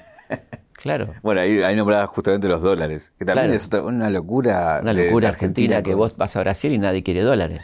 No puedes pagar con dólares en Brasil, no te aceptan. ¿Alguna vez te, pusiste ahí a ver del origen o de tratar Bueno, el, punto fue el Rodrigazo. Ahí, empezó un poco la dolarización, ¿no? De, el peso se fue a la mierda, ya nadie quería pesos. Este, pensá que en un día hubo un 150% de aumento de, de tarifas y la gente dijo, bueno, ya la plata. Y después, bueno, por supuesto, la dictadura también fue importante en ese sentido porque había toda una cuestión muy dolarizada, ¿no? Empezaron a dolarizarse los precios de los autos, de las casas, empezó muy fuertemente ahí. Recién eh, nombrabas la frase de Adolfo y, justamente tenía ganas de hacerte una pregunta que tiene que ver con qué frase a vos te vuelve loco, ¿viste? A mí siempre me volvió loco esta de, San Martín, que para mí como el indio Solari de las, frases icónicas, esto de seamos libres, lo demás no importa nada. Eh, ¿A vos cuál es la que te siempre dijiste vos cuando la viste y te acompañó? Esa, eh, esa como positiva me gusta mucho esa. Me gusta mucho la frase de Gardel, no me lloren, crezcan. Este, es hermosa. hermosa. Y después la mm, como negativa es eh, la frase de Castelli, que son sus últimas palabras, que son escritas porque él había perdido su lengua, un cáncer en la lengua. Ahí tenés una paradoja extraordinaria. El, orador de la revolución que muere sin, con la lengua putada. Eh, si ves al futuro, dile que no venga. Es impresionante. Impresionante, ¿no? las últimas palabras escritas de una persona que había sido traicionada, este, que, veía que venía a la noche, ¿no? Porque había tomado el poder su enemigo Saavedra y que el morenismo iba a ser perseguido, que la revolución iba a tener un freno muy potente, y lanza esa frase tremenda, si ves el futuro, dile que no venga. Pero sí, hay un montón de frases lindas. Eh, la de San Martín me gusta mucho.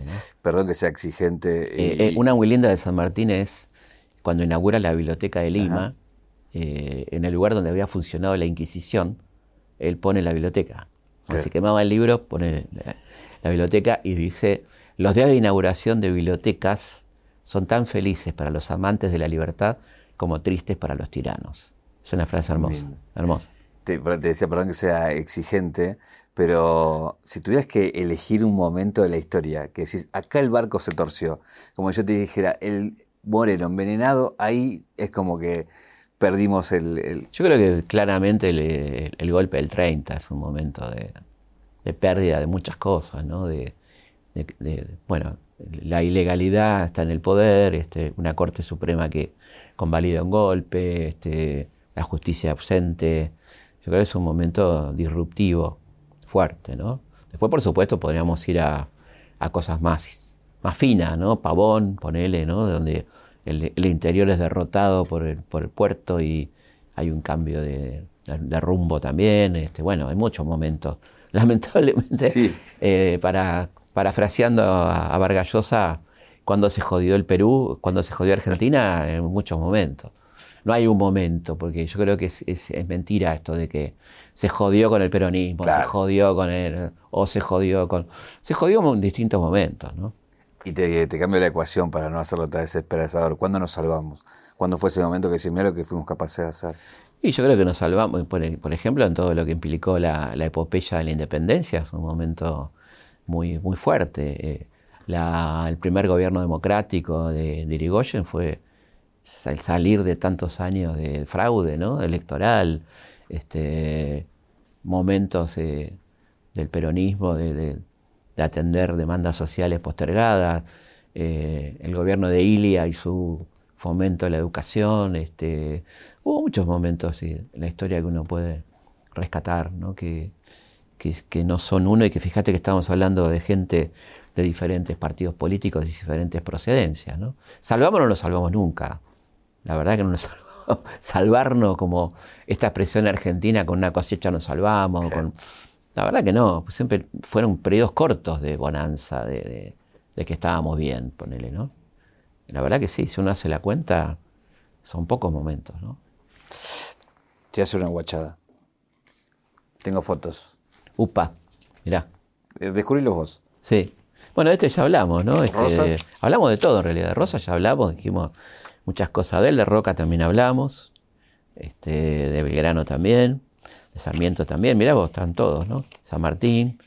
Este, bueno, Mariquita Sánchez, mirá vos qué interesante. Eh, una mujer que, mm, acá está Mariquita, eh, una mujer que se la conoce injustamente por haber cantado el himno, pero que en realidad fue muy importante porque fue la primera mujer que litigó para casarse con quien ella quería, contra los mandatos tradicionales de las familias que se hacían casar a sus hijos por conveniencia política o económica. Ella litigó y logró casarse con quien ella quería, que era su primo Jacobo Thompson, ¿no? Por eso Mariquita Sánchez de Thompson. Una mujer que además tiene unas memorias muy interesantes y que no tengo duda que tuvo una participación importante en la Revolución de Mayo, a pesar que la historia diga que era una especie de Mirta Legrand. Claro, que recibía gente de la anfitriona. tertulias. Ella no hablaba. Eh, y por lo que uno ve en sus memorias, una tipa lo suficientemente inteligente como para no quedarse callada, ¿no? Bueno, Juana Zurduy, un personaje hermoso, este, de un valor extraordinario que fue fundamental en un lugar muy complicado que era la actual Bolivia entre Cochabamba y la frontera, lo que hoy sería la frontera argentina, este, de un coraje extraordinario que lo dio todo, por una mujer de muy buena posición económica que perdió en, la guerra de independencia todo y cuatro de sus cinco hijos, ¿no? entre otras cosas. Eh, Martín Miguel de Güemes mi último libro, eh, El padre de los pobres, un, personaje al que le debemos que la, frontera norte no termine en Córdoba, ¿no? Porque si no hubiera sido por él, este, probablemente eso hubiera sido así. Eh, y un hombre muy valorado por San Martín y por Belgrano. Este, San Martín siempre decía que sin Güemes no había cruce, porque Güemes tuvo que contener esos ejércitos para que San Martín pudiera tranquilo organizar el cruce de los Andes. Y creo que están todos. Están todos. Fue la figurita. La bochada era que, que, te elijas tres que vos prefieras. Ah, bueno, sí, no, bueno, acá no está muy difícil, está, este señor. Es que te lo, voy a, te lo voy a decir porque te me lo pongas por lo dije, no, ya demasiado. No, acá Martín y podríamos poner a una mujer como Juana. Ah, tres tienen que ser. Bueno, acá, acá Güemes podría ir con San Martín también, ¿no? Pero ahí tenemos tres. Belgrano, San Martín, Güemes. Juana y Güemes. Claro, ponele ahí. Este, sí, completamente. ¿Este es un regalo para vos? Bueno, muchas gracias. 0800 Don Roach. Ah, mira qué lindo. Bueno, muchas gracias. Agradezco. Y si, si vamos a la caja negra de tu vida, ¿cuál es el momento que te convierte en Felipe Piña? Eh, ¿Famoso? El que vos quieras. No, yo creo que, no sé, creo que, que un momento que me convierte en, en algo muy lindo es este, mi infancia con, lo que vos contabas, esto de, recibir el, mi viejo en mi casa, esa gente que, hizo dos cosas, ¿no? el, interés por, por, esas historias y el, gusto por el relato también, además de, tener el honor de, cenar con Atahualpa o qué sé yo, que yo no sabía muy bien quién era, mi viejo me hacía un, brief, mira que viene hoy viene fulano. Y yo tenía seis años, ¿viste?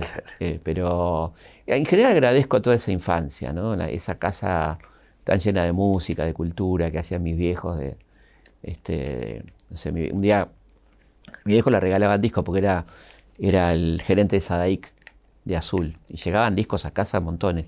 Y un día y ella dijo, les voy a hacer escuchar algo distinto. Y puso los Beatles. Este, y él mismo, que era un melómano, tipo que le gustaba la música clásica, dijo, ojo con esto, ¿no? Este, no, se equivocó. Así que bueno, sí, con muchas cosas muy lindas. Este, y por supuesto me constituye mi familia, ¿no? mis hijos y mi, pareja. Este, lo, que uno, lo que uno es también se resignifica ahí. Te llevo un poquito más a lo personal, digo, si tuvieras que escribir el libro de tu vida, ¿por dónde pensás que arrancas? ¿Cuál es la historia que arranca? Yo creo que arranca, arranca Mercedes, este, los primeros recuerdos que tengo así, con, muy, muy vinculados a, mi vieja y a, esa cuestión de, de, qué lindo, de aquella linda ciudad que, era Mercedes. Ahí, mis primeros recuerdos, algunas cosas muy dementes que hacía mi viejo que me llevaba al cuartel de bomberos, me dejaban tocar la, sirena de la autobomba, me llevaba a la cárcel porque era amigo de amigo del dueño del director de la cárcel. ¿Para qué te llevaba a la cárcel? Sí, porque era amigo y, decía que quería ver cómo laburaban los presos, ¿viste? Pues los presos hacían cosas. Por ejemplo, lo llevó también a Javier Villafañe, porque mi hijo organizó el, primer Congreso Nacional Titiritero, y fue Javier, el famoso titiritero, y les dio un taller de títeres a los presos que a partir de entonces empezaron a hacer títeres para las escuelas, ¿no? Que tenía esa cosa, ¿viste? Que, hacía cosas delirantes, que decía, ¿yo qué hago acá en una cárcel? Tengo seis años, ¿viste? Este, bueno, cosas así que, hablaban de un personaje muy particular que era mi viejo, ¿no? Eh, una visita de vos, chico, el, mito, ¿sí o no? El Felipe de, Quino. No, no tiene nada que ver porque ya estaba el Felipe de Quino. Eh, lo que le dijo eh, Quino a mi vieja, que contaba a mi vieja, que a mí me da vergüenza, pero que lo, digo, es que Quino le dijo a mi vieja que si me hubiera conocido antes, más falta hubiera sido varón. dijo eso. Este, a mí me, bueno, me supera. Pero bueno, fue, ese encuentro fue hermoso también. fue este, una persona tan extraordinaria como Kino, tan sensible, que no tenía hijos y que me adopta un poco porque me invitaba a tomar la leche y iba casi todos los días a verlo dibujar, ¿no? Era maravilloso, la verdad que me acompañaba al colegio y quería que le cuente anécdotas. Y bueno, fuimos juntos a comprar, ya se hizo bastante conocida esta anécdota, pero fuimos juntos a comprar el Citroën, ¿no? a una juguetería que se llamaba Cachabacha, que estaba en la esquina de nuestra casa, que era Bartolomé Mitre y Medrano y fuimos juntos a, comprar el, Citroën de juguete que usaba él para la familia de Mafalda. ¿no? Felipe, muchas gracias por venir y tengo una última pregunta que es, ¿qué te preguntarías? ¿A mí? Eh, no, no sé si me preguntaría mucho. Me, pregunto eh, si estoy haciendo las cosas bien y si estoy, estoy bien conmigo. Eso es una pregunta que me hago. Que estar bien conmigo quiere decir que estoy bien con, con el resto, ¿no? Este, me parece que uno no puede estar bien si no estás bien con tus afectos y con el, contexto. Eso me lo pregunto bastante. Felipe, muchas gracias.